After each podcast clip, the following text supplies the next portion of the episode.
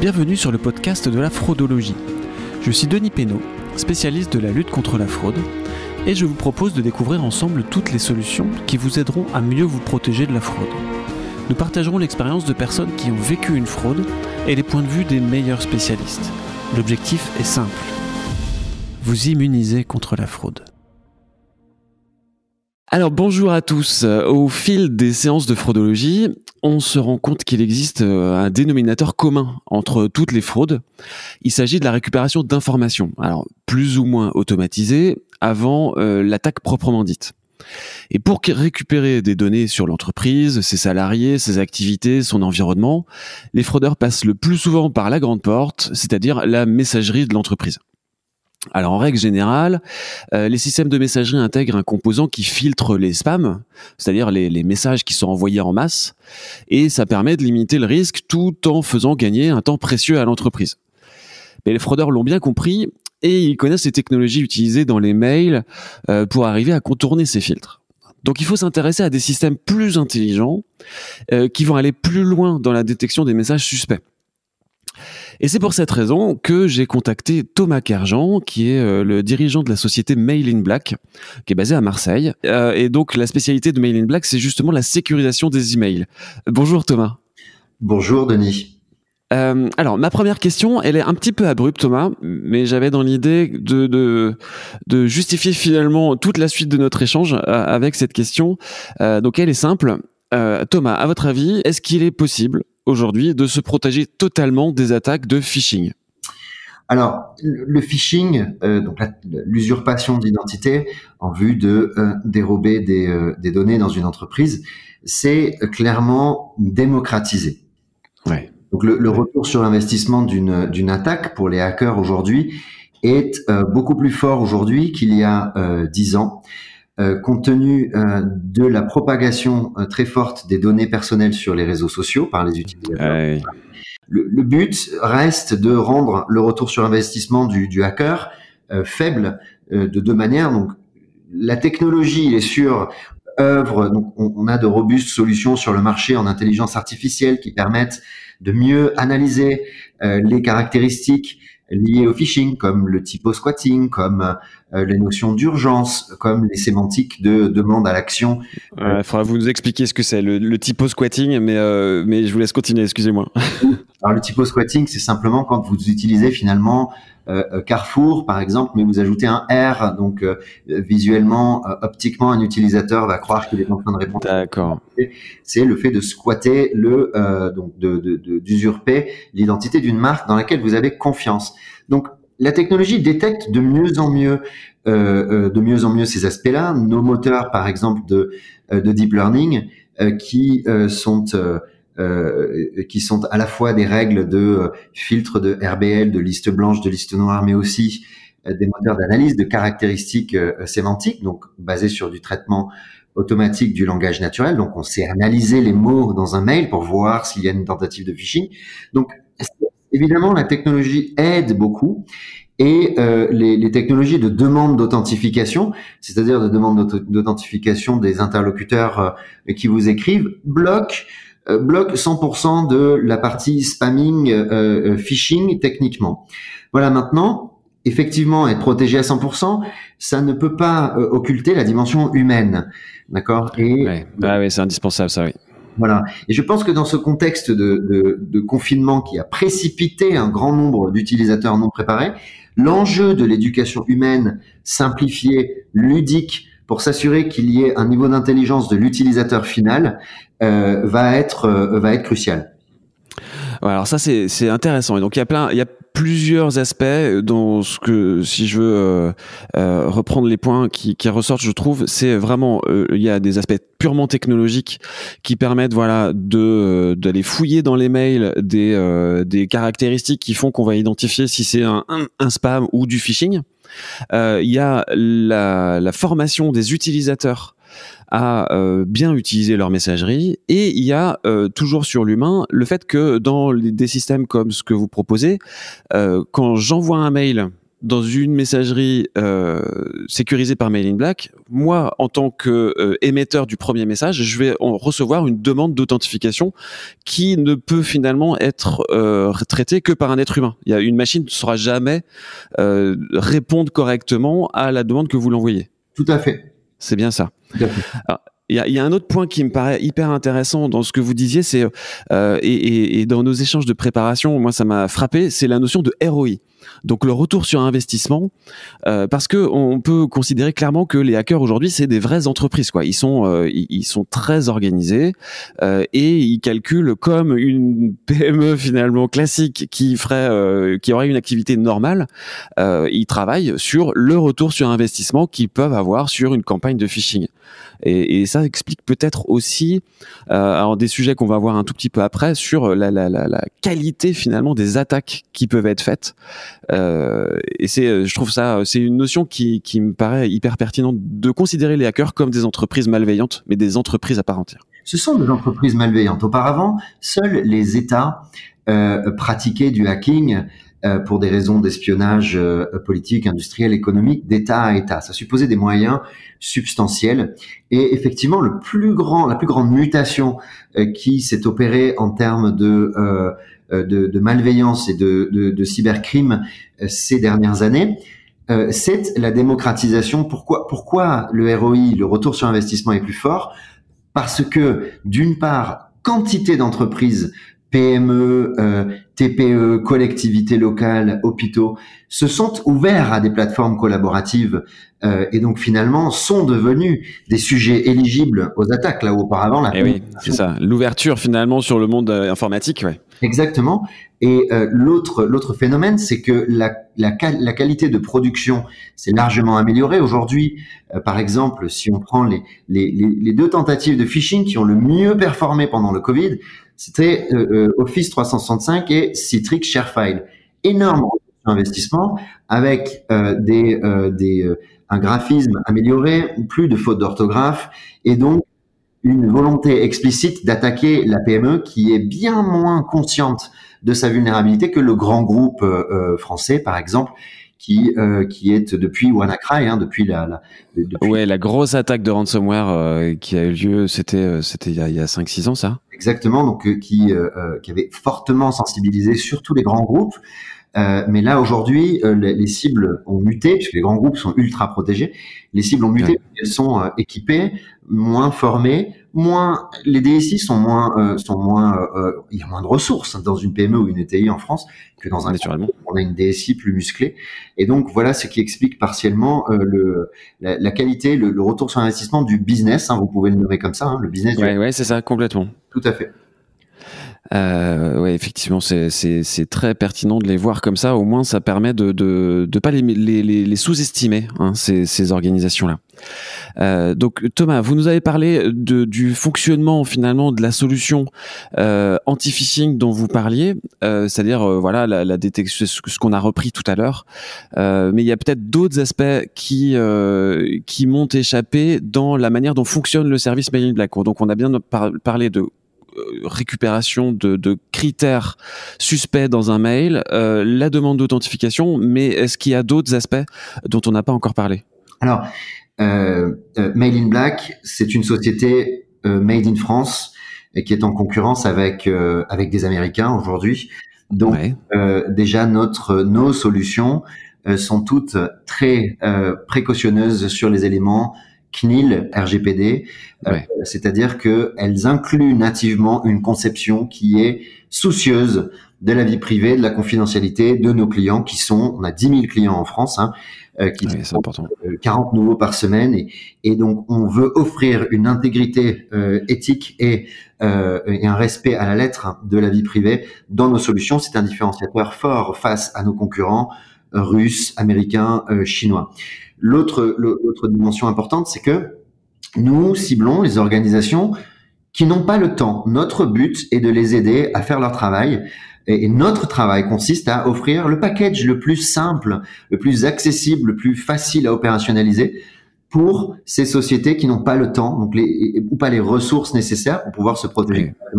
les hôpitaux, les conseils régionaux, les conseils départementaux, euh, le, le, secteur public, donc mais aussi les PME, les TPE qui n'ont pas autant de ressources que euh, que les grands groupes français. Donc, ouais, dont on parlait effectivement. C'est ça. Donc Mail in Black Protect, notre solution phare, offre un 360 degrés de la protection clé en main pour ces organisations-là. Et donc, effectivement, on a beaucoup insisté ici sur l'anti-phishing, mais nous couvrons aussi toute la partie anti-malware, anti-ransomware.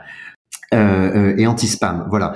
Donc, ça signifie que euh, en travaillant avec nous, une société, comme on a, on a, on a protégé gratuitement un grand nombre d'hôpitaux pendant le, le, le confinement, c'est aussi la dimension anti-ransomware, puisque les hackers dont nous parlions il y a quelques minutes ouais. ciblent aussi les hôpitaux. Les hôpitaux ont subi une recrudescence très forte d'attaques pendant le, le, confinement.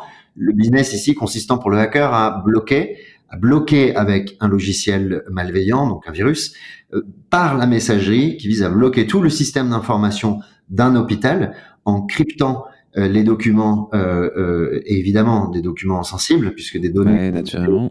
Euh, voilà et en demandant une exactement des données médicales, des historiques de patients, etc. Et en demandant une rançon pour restituer euh, pour restituer le, la clé de décryptage de ces données-là. Donc évidemment, dans une situation de crise où les hôpitaux avaient euh, été complètement sous l'eau, euh, ils avaient euh, ils étaient forcément fragiles de ce point de vue-là. Ils n'avaient pas le temps de réagir. Ils avaient vraiment euh, voilà la, la, crise sanitaire à traiter, donc ils avaient pas ils étaient beaucoup plus démunis. D'où le fait qu'ils soient beaucoup plus ciblés, quoi.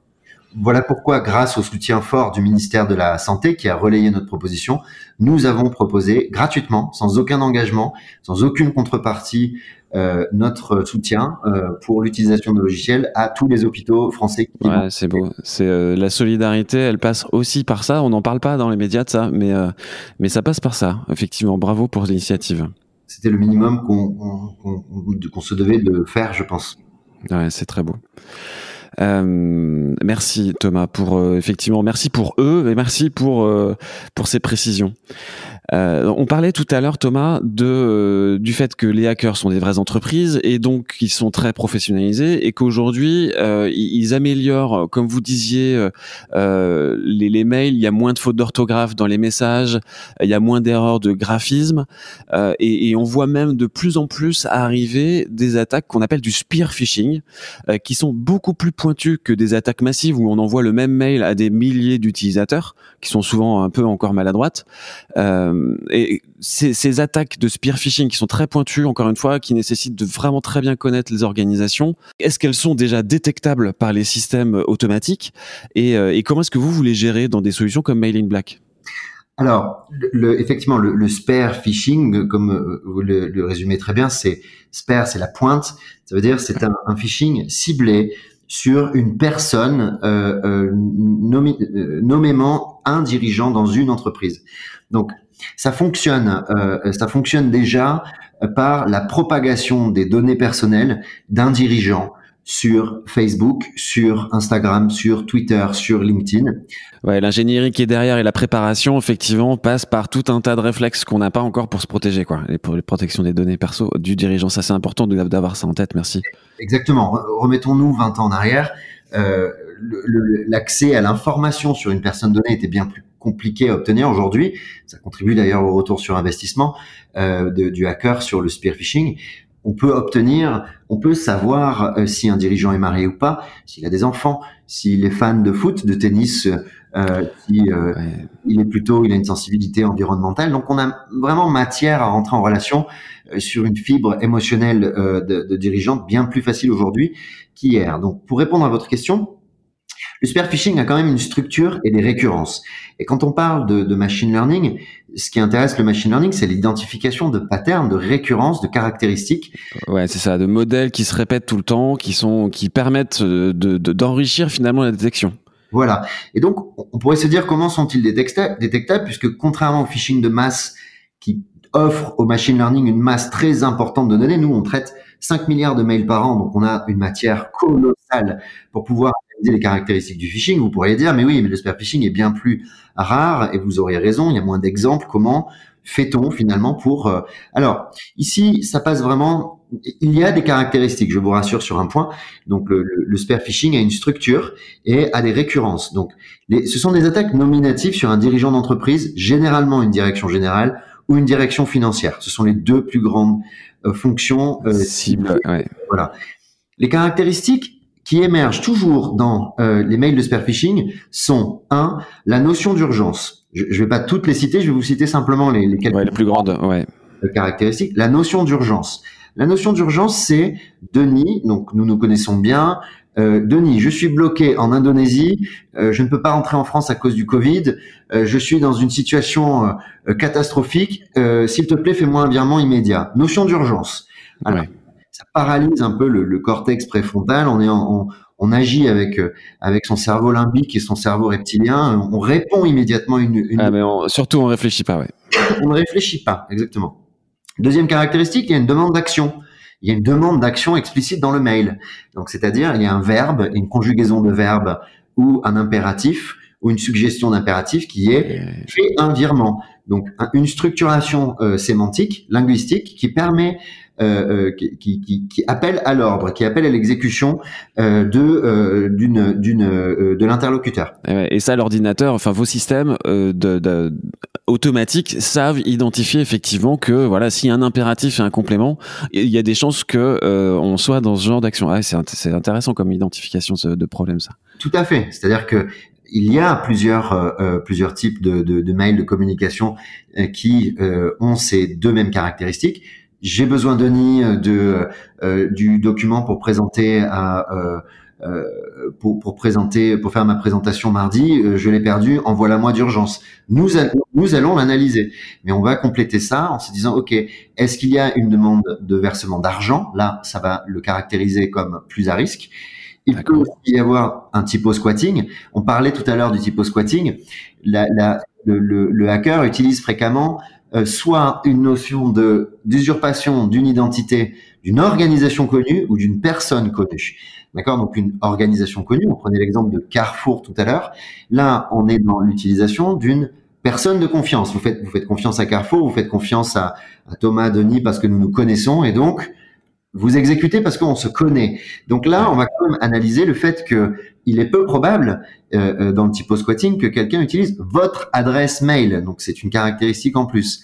Ça va pas être votre adresse classique. Je vais moi utilisateur penser que c'est vous, mais le système va reconnaître que c'est une nouvelle adresse email et va dire non, on ne connaît pas cette adresse, tu n'as jamais communiqué. parce que effectivement, dans l'adresse, alors excusez-moi, juste pour bien comprendre comment on l'identifie, euh, on parlait de Carrefour, par exemple, si moi je suis euh, Denis at carrefour.fr, c a 2 r e f o u r.fr et que euh, l'attaque de spear phishing utilise un Carrefour c a r E-F-O-U-R, donc un seul R entre le A et le E.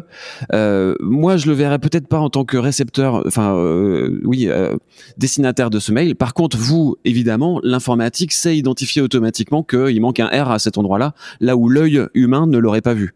Tout à fait. Vous faites une lecture globale du terme et vous ne lisez pas Carrefour. Et ben en réalité, le mot-clé, vous connaissez la marque et tout de suite, votre, votre, votre cerveau va simplement assimiler euh, ce terme à une notion connue et donc va propager de la confiance dans votre cerveau, une relation de confiance, là, le système va reconnaître non, cette adresse, tu ne la connais pas.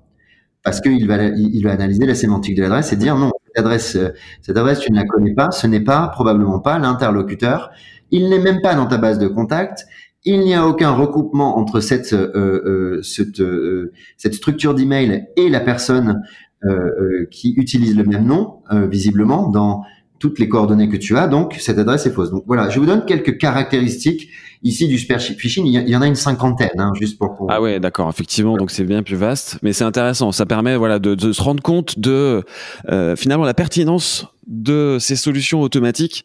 Enfin, c'est bien plus pointu que ce qu'on peut imaginer. C'est hyper intéressant. Et alors ces mails, une fois qu'on les a identifiés, euh, vous les présentez quand même au destinataire, vous le supprimez, vous mettez une alerte. Qu'est-ce qui se passe? On les euh, euh, on les met en quarantaine. si on juge que c'est un, un, phishing, on les met en, quarantaine. Le plus gros risque, effectivement, dans les systèmes d'apprentissage est l'élimination d'un faux négatif et donc d'avoir un, mail euh, légitime. Euh, et donc c'est là-dessus qu'on travaille, mais effectivement on parque on parque ce mail. On ne détruit jamais les mails, hein, donc on peut récupérer quoi qu'il arrive un, mail, mais effectivement on va favoriser le fait de protéger et donc d'empêcher l'accès de, de l'utilisateur à ce à ce mail. Il y a une interface euh, euh, Black, Black Protect, notre produit phare, a cette caractéristique un peu unique sur le marché de, de la cybersécurité, qui est que nous, il y a des interfaces. On a un million d'utilisateurs qui utilisent nos interfaces pour libérer les communications de leur choix.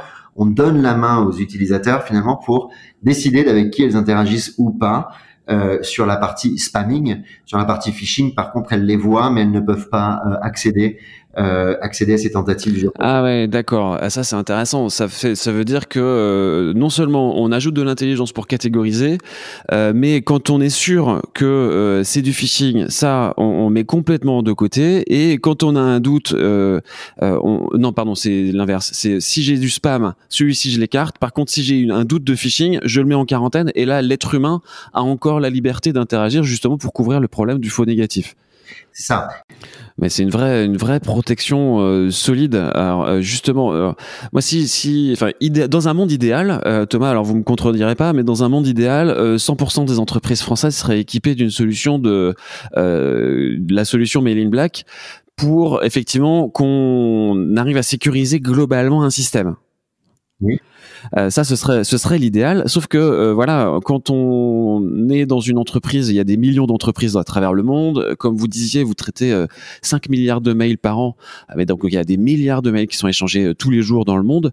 donc dans la mesure où toutes les messageries sont pas sécurisées, moi j'ai quand même un risque, même si j'utilise la solution Mail in Black, mon risque principal finalement n'est plus ma fragilité, la, la, fragilité de ma messagerie, mais ça devient celle de mes partenaires, que ce soit mes fournisseurs ou mes clients, euh, parce que euh, euh parce que eux, enfin un, un, une des caractéristiques des fraudes que, que j'ai pu voir et, et, dont on parlera dans les prochaines euh, séances de fraudologie, c'est finalement la fragilité de la messagerie de mon interlocuteur qui se fait hacker et je reçois un mail de la part de mon interlocuteur, mais le mail, il a été envoyé par un fraudeur.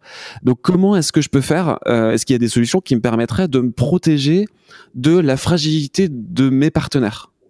Alors, le risque systémique, effectivement, est, euh, euh, est très bien décrit dans un rapport de l'Institut Montaigne. Laurent Bigorgne, le directeur de l'Institut Montaigne, a fait une très bonne description du risque. Ah, je le mettrai en lien, très bien, merci.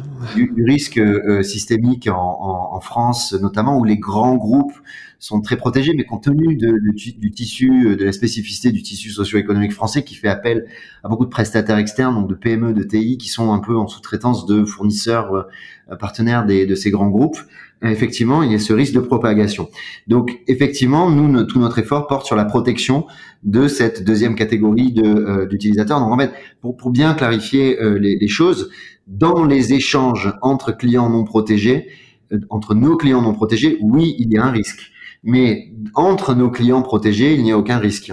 Oui, c'est ça, on est bien d'accord. Quand on est à l'intérieur d'un système protégé, euh, je pense qu'on voit bien clair maintenant que euh, il y a plus, y a plus cette pollution et il y a, plus du tout ce risque parce que la machine aura bien fait son travail et elle le fait bien aujourd'hui. Tout à fait. Et sachant que plus nous croissons, plus nous avons de, euh, on a un, un scoring euh, anonymisé, mais un scoring par type d'utilisateur euh, à risque ou pas. Donc on sait dire pour une organisation donnée, si vous recrutez quelqu'un, telle adresse email euh, historique a une, une, une, propension à être plus, plus vulnérable euh, parce qu'on a le, le, le, legacy de, euh, du nombre de euh, euh, login, mot de passe et autres coordonnées bancaires potentiellement dans le dark web ou ailleurs sur votre utilisateur propagé propagé dans le. Donc on, on sait dire pour la collectivité de notre, on a un million d'utilisateurs on sait dire que quand ils sont protégés par nous, ils sont protégés entre eux, évidemment. Euh, donc effectivement, on a une communauté qui est capable de se protéger parce que euh, chaque élément de la communauté est protégé. Mais euh, alors pour terminer, euh, j'avais une autre question, une dernière question. dans la mesure où on peut pas bloquer automatiquement toutes les attaques parce que tout le système n'est pas forcément sécurisé, on l'a vu. le dernier rempart, il se trouve en général entre la chaise et le clavier. donc c'est bien la, la, sensibilisation des utilisateurs qui est fondamentale pour arriver à colmater les brèches qui restent. Or psychologiquement on sait que c'est l'expérience individuelle qui est euh, la plus efficace pour marquer les esprits.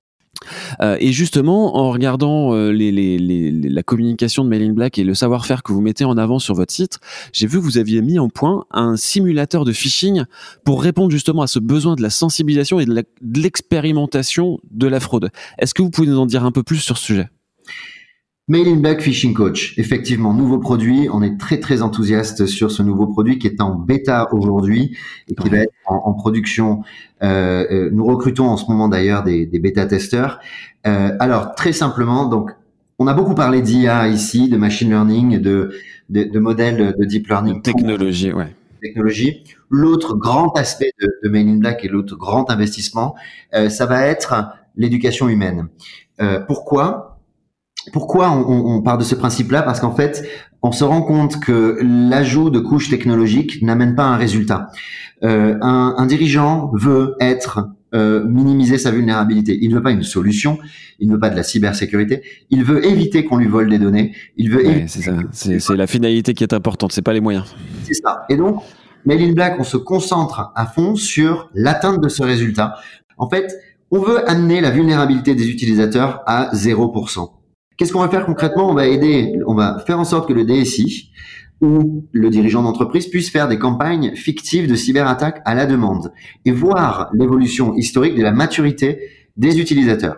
Il va pouvoir obtenir un scoring de maturité, se dire telle personne est vulnérable, telle personne ne l'est pas. Ah, c'est un tutu personnel, c'est chaque, chaque utilisateur va être scoré. Exactement. Et ensuite, surtout, au-delà du dirigeant qui va pouvoir constater sa vulnérabilité de manière très palpable et qui va pouvoir voir la réduction de sa vulnérabilité dans le temps, on va s'occuper de l'utilisateur. Parce que finalement, l'utilisateur, c'est le, parent pauvre de la cybersécurité. Nous, on pense effectivement que le but, c'est de l'accompagner dans une transformation numérique en toute sécurité, comme comme on apprend à faire du vélo. On n'est pas là pour terroriser les gens quand ils apprennent à faire du vélo. On veut les motiver à maîtriser le vélo, à maîtriser l'outil digital, pour reprendre l'analogie, dans un environnement sécurisé en toute confiance. c'est une, une, jolie métaphore, mais elle est très parlante, ouais. Voilà, donc l'utilisateur, qu'est-ce qu'on veut faire? On veut l'aider, on veut le valoriser, on veut valoriser le cyber-héroïsme, la cyber-sagesse. Et donc on veut lui euh, euh, le tester avec des questionnaires ludiques et euh, lui montrer, lui diffuser des, des contenus de micro-éducation sur un sujet sérieux mais de manière ludique pour l'embarquer dans le changement. On n'est pas là pour terroriser les gens. On est, mais on, a, on voit bien que le fait de former des gens dans une salle ne, ne marche pas. On voit bien que le e-learning a vécu, ne marche pas. Ce qui fonctionne aujourd'hui, et donc il y a des anciens d'Open Classrooms euh, chez ah oui, d'accord. Euh, qui sont donc euh, dans, sur, qui sont donc experts sur le sujet de la pédagogie, la pédagogie orientée projet, orientée euh, orientée résultat, c'est fait sécréter à l'utilisateur bien plus de dopamine et, et, de motivation que la punition ou que l'apprentissage académique où on fait défiler des slides. Voilà. On a testé, je vous raconte l'anecdote, on a un client en test qui a subi une attaque de phishing il y a six mois, qui a formé tous ses utilisateurs finaux dans une salle, etc., et qui est rentré dans notre bêta. On a donc mmh. les mêmes, le même procédé, la bêta, en envoyant des campagnes de phishing. Et là, ces utilisateurs ont montré le même niveau de vulnérabilité. Vous vous rendez compte? Donc, on est en train de. Ah ouais, donc il a, il a fait un effort de formation et ça n'a rien fait. Rien fait. Donc en fait, il faut bien être conscient que on, peut faire. Euh, il faut pas tomber dans le dans le discours du marketing vers le DSI à dire attendez, on va vous donner euh, une supervisée et, régler le problème entre nous. Non, en fait, le DSI, on va l'armer, on va le mettre en pouvoir de dire, hé, regardez le niveau de vulnérabilité qu'on a, mais aussi on va l'armer à dire, écoutez, on est là pour apprendre à faire du vélo ensemble, on vient de déployer un nouvel environnement de travail, il faut que vous appreniez à le maîtriser, et donc on va jouer à un jeu, un jeu sérieux, mais il va pas y avoir une formation par mois, il va y avoir une micro-formation, peut-être tous les jours. Mais quand je parle d'une micro-formation, c'est 10 secondes d'un contenu diffusé ou d'un questionnaire diffusé pour dire, tiens, je vois que tu t'es fait, euh, euh, tu t'es fait avoir par le dernier phishing. Je suis ton IA intelligente, je te protège. T'inquiète pas, tout ça va rester entre nous. C'est l'IA de Mailing Black qui parle à l'utilisateur. terrible, super. Voilà, euh, voilà un questionnaire. Tiens, voici trois, trois mails. Lequel est un phishing d'après toi? Donc on va, on, est en train de travailler dans cette bêta avec les DSI, les DG et les DRH pour être transparent avec vous, parce que le vrai sujet à craquer ici, c'est l'accompagnement de l'utilisateur et c'est pas du tout l'approche. Les approches actuelles ne fonctionnent pas. Donc on a sur Mailing Black Phishing Coach plusieurs clients, plusieurs euh, partenaires en bêta. Euh, on a d'excellents retours parce que les DG veulent connaître la maturité de leurs employés, la maturité numérique. Les DSI veulent pouvoir factualiser les vulnérabilités et dire attendez, regardez, il y a, ce problème-là, il faut pas attendre que ça nous arrive. et, puis mesurer l'amélioration en plus, parce qu'au fur et à mesure de l'apprentissage, il faut être en mesure de dire, ok, on, est, on part à, à 10% de vulnérabilité, puis on arrive à 0 ou à 1 euh, au fur et à mesure. Voilà. Et contrairement à toutes les autres sociétés du marché, encore une fois, j'insiste, nous sommes une société made in France, on ne peut plus made in France. Les données de vos utilisateurs seront hébergées et sécurisées en France, contrairement à toute solution russe ou américaine. Écoutez, euh, c'est hyper pertinent. Enfin, moi, je trouve ça. Euh, je suis je suis convaincu que que l'utilisateur est, est, beaucoup trop mis de côté dans dans les solutions de lutte contre la fraude et en particulier dans l'apprentissage. Et le mail a, a, a, cette caractéristique que les gens sont tout seuls face à leur écran.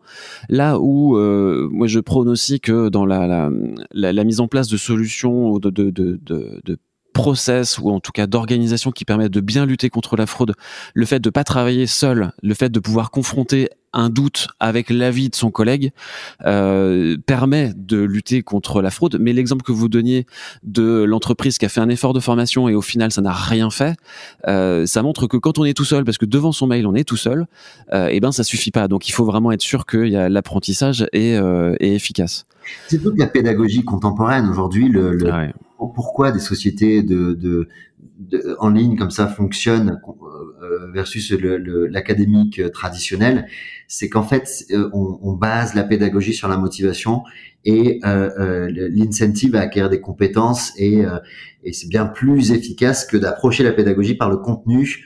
On va dire alors phishing 101, voici le voici ce qu'est un phishing, voici les typologies. Voilà, ça n'a rien de motivant d'approcher. Ouais, je suis d'accord angle-là. Ce qu'il veut, c'est travailler, maîtriser son outil numérique et pouvoir travailler correctement. Et, et c'est euh, pour pour terminer, je trouve que euh, globalement, si on réécoute euh, cet épisode, on, on, entend dans votre discours, Thomas, que la, la psychologie humaine et, et, le fonctionnement du cerveau et, quelles sont euh, les réactions finalement incontrôlables qu'on peut avoir, que ce soit, euh, on a parlé de dopamine, on a parlé de cortex préfrontal euh, quand on est mis sous, sous dans cette notion d'urgence. Tout ça fait que, ben voilà, c'est bien l'être humain qui est, est, au cœur de la préoccupation. Puis la technologie finalement, elle est là que que pour s'adapter au fonctionnement de l'être humain. Et c'est, il est pas, il est plus question de taper sur la tête de quelqu'un parce qu'il a cliqué au mauvais endroit, quoi. C'est voilà, prendre en compte ce qu'il est pour euh, l'aider à, à, à devenir un, cyber héros. Moi, j'aime beaucoup cette terminologie que vous avez utilisée tout à l'heure. C'est euh, voilà être capable de, de sortir sa cape rouge et de se dire moi je suis capable de lutter contre la fraude parce que je suis je suis Superman, euh, je suis le Superman du mail quoi.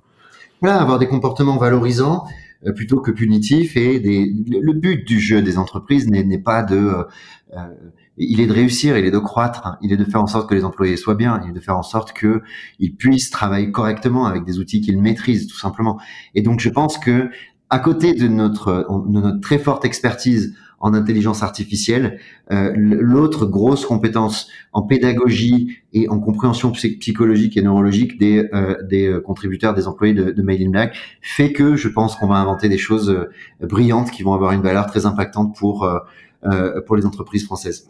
Ah, écoutez, c'est, ça ouvre des belles perspectives et des perspectives en tout cas hyper, euh, hyper rassurantes de sentir qu'il y a des compétences qui vont dans le bon sens et, qui, et des, des volontés qui vont dans le bon sens. Euh, merci beaucoup Thomas euh, pour votre expertise, pour votre vision, pour votre euh, vos explications. et donc j'espère que cette séance vous aura permis à vous qui nous écoutez de découvrir que la fragilité de votre messagerie c'est pas une fatalité, qu'il y a des solutions et notamment la solution Bail Black dans laquelle je crois beaucoup pour vous aider à, à, traiter ce sujet efficacement. et donc je ne peux que vous encourager à jeter un œil sur mailinblack.com. Alors évidemment le lien sera dans les, les commentaires de, de cet épisode, mais euh, en attendant que vous y alliez, euh, je vous dis euh, prenez soin de votre messagerie. Je vous dis à très bientôt et encore merci Thomas pour votre présence et, et tous les conseils que vous aurez pu nous donner. Merci beaucoup Denis. Merci d'avoir suivi cette séance jusqu'au bout. Pour faire connaître la fraudologie et participer à notre immunisation collective de la fraude, merci de partager cet épisode à vos amis et à vos collègues, de lui donner une note 5 étoiles et de me laisser vos commentaires pour faire progresser ce podcast ou pourquoi pas me proposer des sujets à aborder dans une prochaine séance. Enfin, si vous voulez me contacter en direct, n'hésitez surtout pas, je suis présent sur LinkedIn ou sur le site fraudologie.fr. Quant à moi, je vous dis à très bientôt pour une nouvelle séance de fraudologie.